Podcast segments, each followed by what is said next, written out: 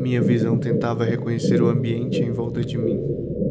A tensão eriçava os meus pelos e era cada vez mais intensa. Eu estava em completo transe.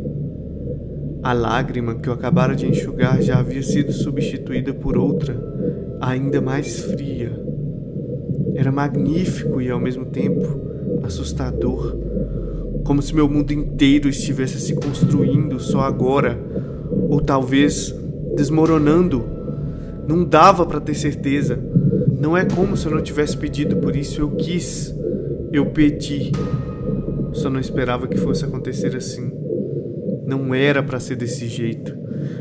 Aquela imensidão azul em volta de mim, cada vez mais turva, se tornar escuridão.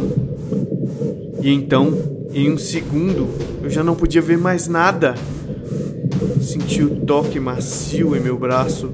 Alguma coisa estava me puxando para cima, como se eu estivesse submerso, e então meu corpo emergiu. Mais uma vez.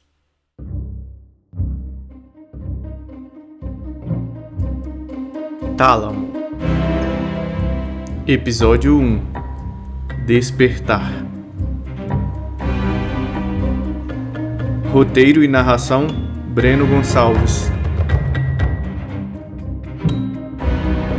Participação especial: Rafaela Gonçalves Barbosa.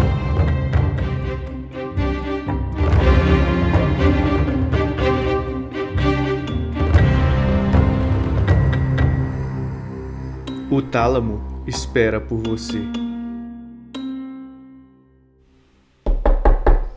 Vambora, Nicolas! Meu pai gritou do outro lado da porta, ao mesmo tempo que batia. Abri meus olhos e estes demoraram um pouco para se adaptar. Aquele era o meu quarto. O cheiro de café recém-coado atravessava as frestas da porta, me convidando a levantar. O relógio de cabeceira marcava seis e meia da manhã. E eu entendi porque meu pai batera. Estávamos atrasados. Sentei-me na beirada da cama, tateando com os pés o chão frio em busca de meus tênis. Além do único feixe de luz no meu rosto, quase não havia luminosidade no quarto. O canto da parede prendeu minha atenção, revivendo o sonho que eu acabara de ter. O barulho das bolhas, uma voz distante, como toda lembrança de sonho, era tudo tão confuso difícil diferenciar o que você realmente sonhara e o que eram as lacunas que sua mente tentava completar depois. Voltei para a realidade e me levantei. Procurando uma roupa no armário, tentei capturar os fragmentos da memória daquele sonho. Era mais um pro diário, junto com outros cinco quase idênticos que eu tive nos últimos dias. A cada noite eu me deparava com um novo detalhe Embora eu pudesse estar forçando um pouco essa repetição antes de dormir, era impressionante como o sonho parecia se completar dia após dia, como se eu tivesse controle. Já vestido e tentando acalmar os devaneios, eu abri a porta. Meu pai estava parado na minha frente e já com o punho pronto para bater de novo. Arruma logo, hoje eu terei que chegar mais cedo. A Raquel não me deixou em paz um minuto ontem. Eu não sei nem que horas que eu volto para casa hoje. Já tô acabando. Peguei a mochila. Uma pontada me fez levar a mão à cabeça instintivamente. Com a outra me apoiei na parede do corredor antes que eu me estatelasse no chão. Olhei para trás, mas meu pai não estava mais lá. A dor passou em questão de segundos, mas era estranho porque era a primeira vez que eu sentia aquilo com aquela intensidade. Com equilíbrio de volta, eu segui pelo corredor não precisava preocupar meu pai com aquilo. O cheiro do café me alcançou, agora mais forte. Com ele veio a lembrança do último gole. Vem, meu filho. Do melhor café que eu já tomara. Sete anos atrás. Toma seu lanche e deixa eu te dar meu beijo. Quando era ela quem o fazia. Seu dia vai ser incrível. Absorva Toda e sinta Aquela tudo. infância perdida me veio à tona agora. O suco de laranja, a lancheira dos Power Rangers, Te vejo mais tarde. o sanduíche enrolado no papel alumínio que resistia até os dias mais frios. E o abraço Te amo, filho. antes de me deixar sair. não importava o tempo que passasse, essas memórias nunca esmaeciam. Quando me dei conta, eu estava parado novamente no meio do corredor. Segurei as lágrimas nos olhos, como de costume. O sorriso eu não pude conter. Nem queria. Eram minhas melhores lembranças. Ainda estava escuro naquele horário. Nossa casa não tinha muitas janelas, mas pelo que dava para ver pela única janela na sala, o céu estava acinzentado, nublado. Aquela era a cor mais bonita que o céu assumia, colocando até mesmo o alaranjado do entardecer em segundo lugar. Essa cor era diferente porque vinha acompanhada do frio, daquela sensação nostálgica, o tipo de dia que me prendia nos detalhes nas nuances e nas cores distantes, sempre procurando por alguma coisa que eu nunca encontrava. Quando voltei a me mover a caminho do banheiro, senti meus pés se prenderem levemente ao chão, como se eu estivesse pisando em algo grudento, viscoso, como se eu tivesse mais pesado. Era como um transe. E eu não conseguia olhar para conferir o que era. Me aproximei do banheiro. A porta estava entreaberta e a luz apagada.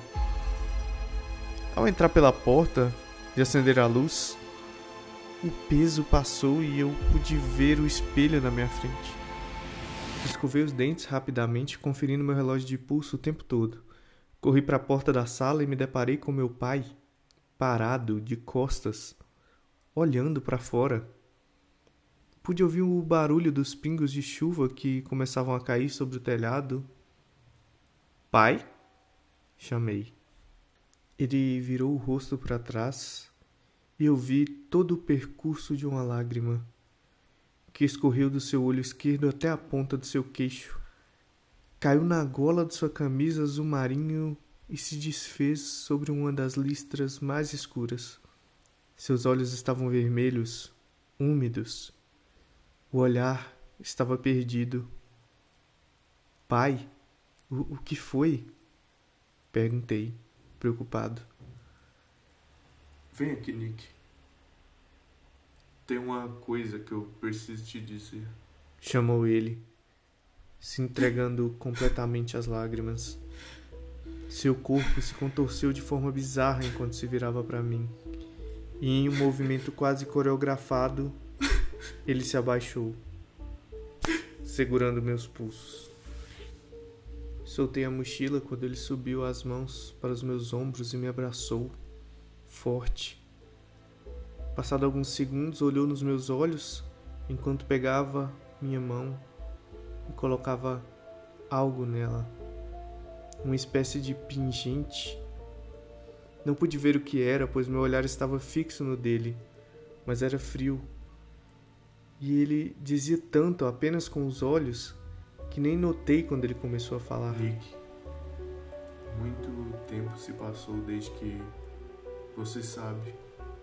Eu vivi todos esses anos com um nó na garganta. Isso é algo que eu nunca vou poder superar. Não importa quantos anos eu viva, todo esse tempo eu nunca soube como eu ia te dizer isso. Dia após dia, imaginando como você ia reagir, se você entenderia, mas eu mesmo nunca entendi. Não posso nem por um segundo esperar isso de você. No entanto, você precisa saber a verdade. O que aconteceu com a sua mãe? Não precisava ter sido daquele jeito. Foi culpa minha, Nick. Eu matei a mulher que eu mais amei em toda a minha vida. Aquela imagem em minha frente ficou turva e esmaeceu por um segundo, meus olhos estavam lacrimejando ao ponto de ofuscar a minha visão, mas consegui distinguir uma silhueta. E não era o meu pai. pisquei uma vez e aquele era eu. Na minha frente. Olhos vidrados. Meu reflexo jazia inerte no espelho do banheiro. Aquilo não tinha acontecido. Cl claro que não. Podia me questionar se aquilo fora só um daqueles pensamentos onde você começa a imaginar coisas sem sentido, mas isso era demais até para mim. Isso acontecia com bastante frequência, criar toda uma cena em minha mente, combinando coisas absurdas com a realidade ao meu redor. Mas dessa vez era diferente. Sim, eu estava me condenando por imaginar aquela cena completamente sem nexo, porém essa era muito mais física do que as outras. Na verdade, eu nunca tinha vivenciado um pensamento tão real e palpável como aquele. Não estando de pé em frente ao espelho do banheiro, eu podia sentir em cada centímetro do meu corpo aquilo que eu acabara de ouvir. Não era real. Saí do banheiro em direção à porta, esperando não ver meu pai parado lá e ele não estava. Na verdade, ele apareceu atrás de mim, colocou a mão no meu ombro, me empurrando em direção à porta. Nick, tá tudo bem?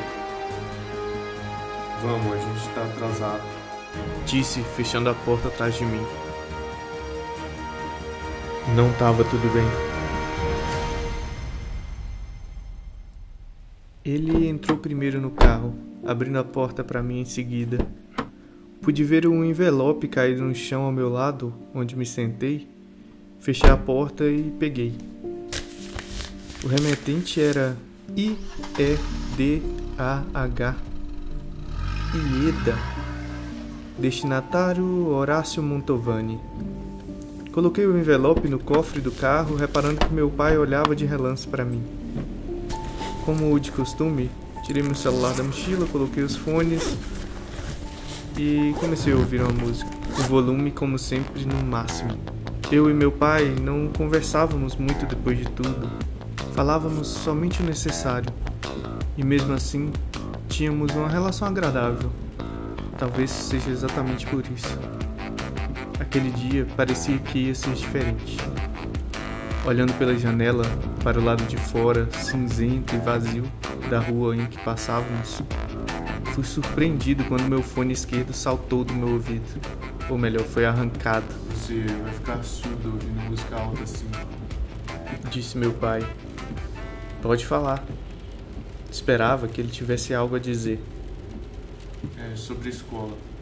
Eu soube. O que aconteceu lá ontem, né? Ligaram para você, não foi? Não foi nada demais, pai. Eu tô bem. Tá tudo bem. É a primeira vez que isso acontece. Você nunca foi do tipo agressivo, agora me diz. Por que que você fez aquilo? Eu não tava acreditando naquilo. Então eu sou errado na história? Tá bom, se você quer falar, então a gente vai falar. Eu, eu nunca imaginei que você faria algo assim logo no seu último ano. Não dá pra acreditar nisso. Obrigado, pai. De verdade. Essa foi a primeira vez que você realmente se importou com algo que aconteceu comigo naquela escola. A única vez em que eu não apanhei, eu fui empurrado no chão. A única vez que não socaram meu estômago depois do lanche. A única vez que eu fiz alguma coisa para evitar isso. Quem se importa com um filho apanhando todo santo dia na porra da escola? Enquanto ninguém vê, tá tudo bem, né? Quantas vezes eu cheguei em casa com a perna roxa por causa dos chutes? Você não sabe quantas. Isso nunca importou antes. E não é como se eu não tivesse te falado. Várias vezes eu tentei dizer que eles me batiam, mas você só falava para eu me levantar, para eu me impor. Se eles fazem isso é porque eu deixo, não é? Não é fácil assim, pai. Não é. Não quando eles são três e você é só um. Com metade do tamanho deles. Hoje era o dia de me dar os parabéns, finalmente. Porque eu fiz o que você mandou. Eu me levantei e fiz alguma coisa. É claro que eu não queria empurrar ele da escada. Foi um acidente, mas quer saber? Foi pouco foram poucos degraus se comparado com o que eles já fizeram comigo. Então me desculpa por ter sido quem você queria que eu fosse, pelo menos uma vez. Não dava para dizer tudo que estava passando na minha cabeça, era muita coisa. Todas aquelas vezes, todas as marcas explodindo em Solta. cenas da minha infância. Eu podia sentir cada chute na minha memória. Solta! Eu fui idiota todo esse tempo. Se eu pudesse ter feito algo, algo para acabar com isso antes. Meu pai não disse nada. Ele fitava à frente da avenida, os olhos perdidos sobre o cavanhaque recém-aparado. Eu também não podia dizer mais nada. O que aconteceu ontem foi realmente inesperado. Eu não calculei a distância do Nathan até a escada. Meus olhos saltaram quando eu vi caindo e batendo as costas nos degraus depois do chute que eu dei no estômago dele. Continua no próximo episódio. Música tema por Breno Gonçalves. Narração e direção: Breno Gonçalves. Participação especial: Rafaela Gonçalves Barbosa. Background music via fazlianstudios.com. Efeitos sonoros por freesound.org. Obrigado por ouvir.